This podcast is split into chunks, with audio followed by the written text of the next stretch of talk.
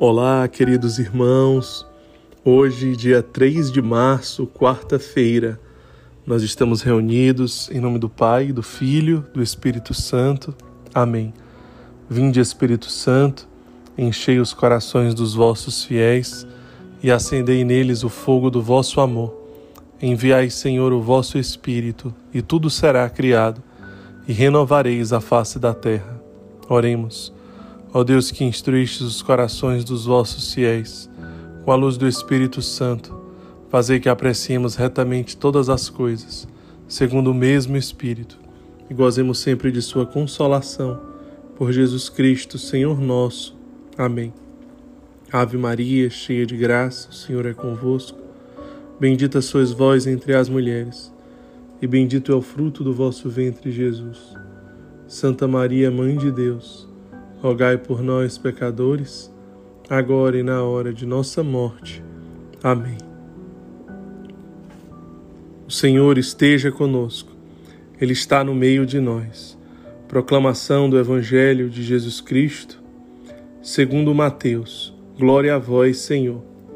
Naquele tempo, enquanto Jesus subia para Jerusalém, ele tomou os doze discípulos à parte e, durante a caminhada, disse-lhes: Eis que estamos subindo para Jerusalém, e o Filho do Homem será entregue aos sumos sacerdotes e aos mestres da lei. Eles o condenarão à morte e o entregarão aos pagãos para zombarem dele, para flagelá-lo e crucificá-lo. Mas no terceiro dia ressuscitará. A mãe dos filhos de Zebedeu aproximou-se de Jesus com seus filhos e ajoelhou-se com a intenção de fazer um pedido. Jesus perguntou: Que queres?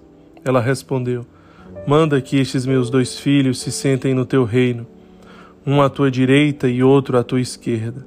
Jesus então respondeu-lhe: Não sabeis o que estás pedindo. Por acaso podeis beber o cálice que eu vou beber? Eles responderam: Podemos.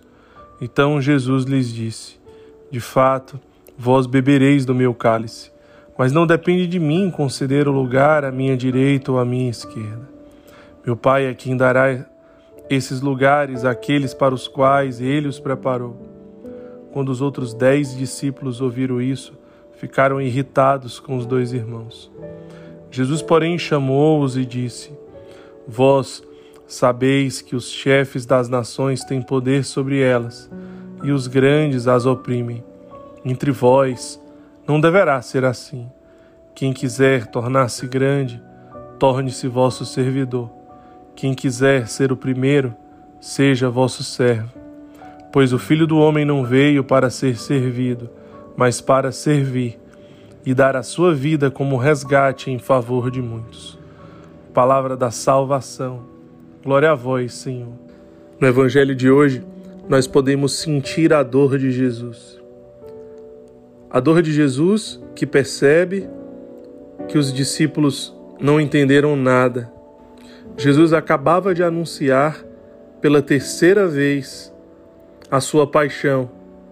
Ele acabava de anunciar que eles estavam subindo para Jerusalém, onde ele seria condenado à morte, entregue aos pagãos para a zombaria, para o flagelo, para a cruz.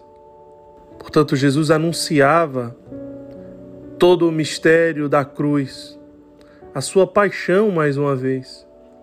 E os discípulos, ao invés de entender tudo aquilo que Jesus explicava e anunciava, eles brigavam por poder. Será que Jesus não explicou bem? Será que faltava didática na forma de Deus se expressar? Será que faltava sabedoria? Metodologia na pregação de Jesus? Será que o erro estava na forma dele pregar, que não se fazia entender pelos seus discípulos? Será que o próprio Deus não teria capacidade de pregar de uma forma que se fizesse entender, de uma forma eficaz? Ou será que o problema está no nosso coração, no coração dos discípulos que muitas vezes, mesmo a palavra de Deus sendo tão clara, mesmo Deus se manifestando de uma forma tão concreta, mesmo Deus se revelando, mesmo Deus se expressando, nós escutamos apenas aquilo que nós desejamos. No evangelho de hoje, nós podemos ver uma mãe que ainda pensa que o melhor para os seus filhos seja a glória. E os seus filhos se deixam ainda ser motivados por esse sentimento e, acolhendo o desejo da mãe, também se esforçam para que Jesus ofereça esse poder e essa glória. Os outros dez apóstolos, os outros dez discípulos, resolvem brigar entre si porque queriam ele essa posição. Como é possível esse cenário justamente no momento em que Cristo anuncia que o seu reino está no madeiro da cruz? Será que nós também temos escutado o evangelho como o do dia de hoje, por exemplo, e tantos outros, e apenas trazemos para o nosso coração aquilo que nós queremos, como queremos, da forma que nós queremos, de acordo com o nosso bem-estar, com a nossa tranquilidade, com a nossa comodidade. Será que nós somos como os discípulos de Jesus no evangelho de hoje? Será que nós estamos sendo como ele? Adaptamos o evangelho conforme aquilo que mais nos agrada e nos acomoda? Fingimos não escutar aquilo que verdadeiramente Deus está expressando de uma forma tão clara para nós? Estamos escutando a voz de Deus ou estamos nos fazendo de surdos, escutando apenas a nossa própria voz? Quantas vezes nós nos enchemos de certezas inúteis e medíocres, onde a centralidade da nossa voz e do nosso desejo muitas vezes é sugar do Cristo ao invés de servi-lo. Hoje nós podemos lembrar da passagem de Filipenses 2, do Cristo que se esvazia, do Cristo que se despoja, do Cristo que se faz homem, do Cristo que se humilha, que se faz servo, que se entrega para uma morte e uma morte de cruz.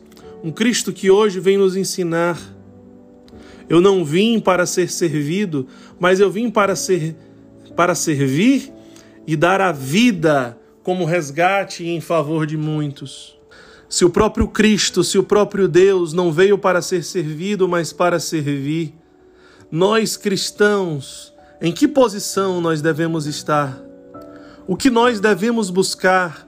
Jesus também nos diz hoje nesse evangelho: quem quiser tornar-se grande, torne o vosso servidor. Quem quiser ser o primeiro, seja vosso servo. O nosso lugar é o do serviço, o nosso lugar é do esvaziamento, é do despojamento. O nosso lugar é imitando o Cristo que se encarna, o Cristo que se humilha, o Cristo que se entrega, o Cristo que se oferta, o Cristo que se doa pela humanidade. Portanto, o Evangelho de hoje nos convida a glória ao reino que está no madeiro da cruz, que está no último lugar, que está no escondimento, que está no serviço, na renúncia, na disposição, na oferta. Que a palavra de hoje se encarne em nós, concretizando em atos de amor aquilo que nós somos chamados a ser e a viver. Nós vamos encerrar a meditação de hoje, rezando com um trecho da ladainha da humildade, do desejo de ser estimado, livrai-me, Jesus. Do desejo de ser amado, livrai-me, Jesus. Do desejo de ser procurado, louvado, honrado, preferido, consultado, aprovado, adulado, livrai-me, Jesus. Do temor de ser humilhado, livrai-me, Jesus do temor de ser desprezado, livrai-me, Jesus.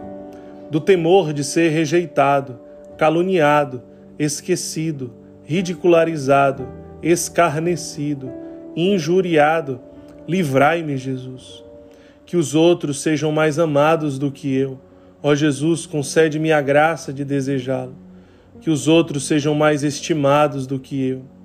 Que os outros possam crescer na opinião do mundo e que eu possa diminuir, que os outros, que aos outros seja concedida mais confiança no seu trabalho e que eu seja deixado de lado, que os outros sejam louvados e eu esquecido, que os outros possam ser preferidos a mim em tudo, que os outros possam ser mais santos do que eu, contanto que eu pelo menos me torne santo como puder. Ó Jesus, concede-me a graça de desejá-lo. Que Deus nos abençoe, em nome do Pai, do Filho e do Espírito Santo. Amém. Aquele que tiver ouvidos para ouvir, ouça. Aquele que puder entender, entenda.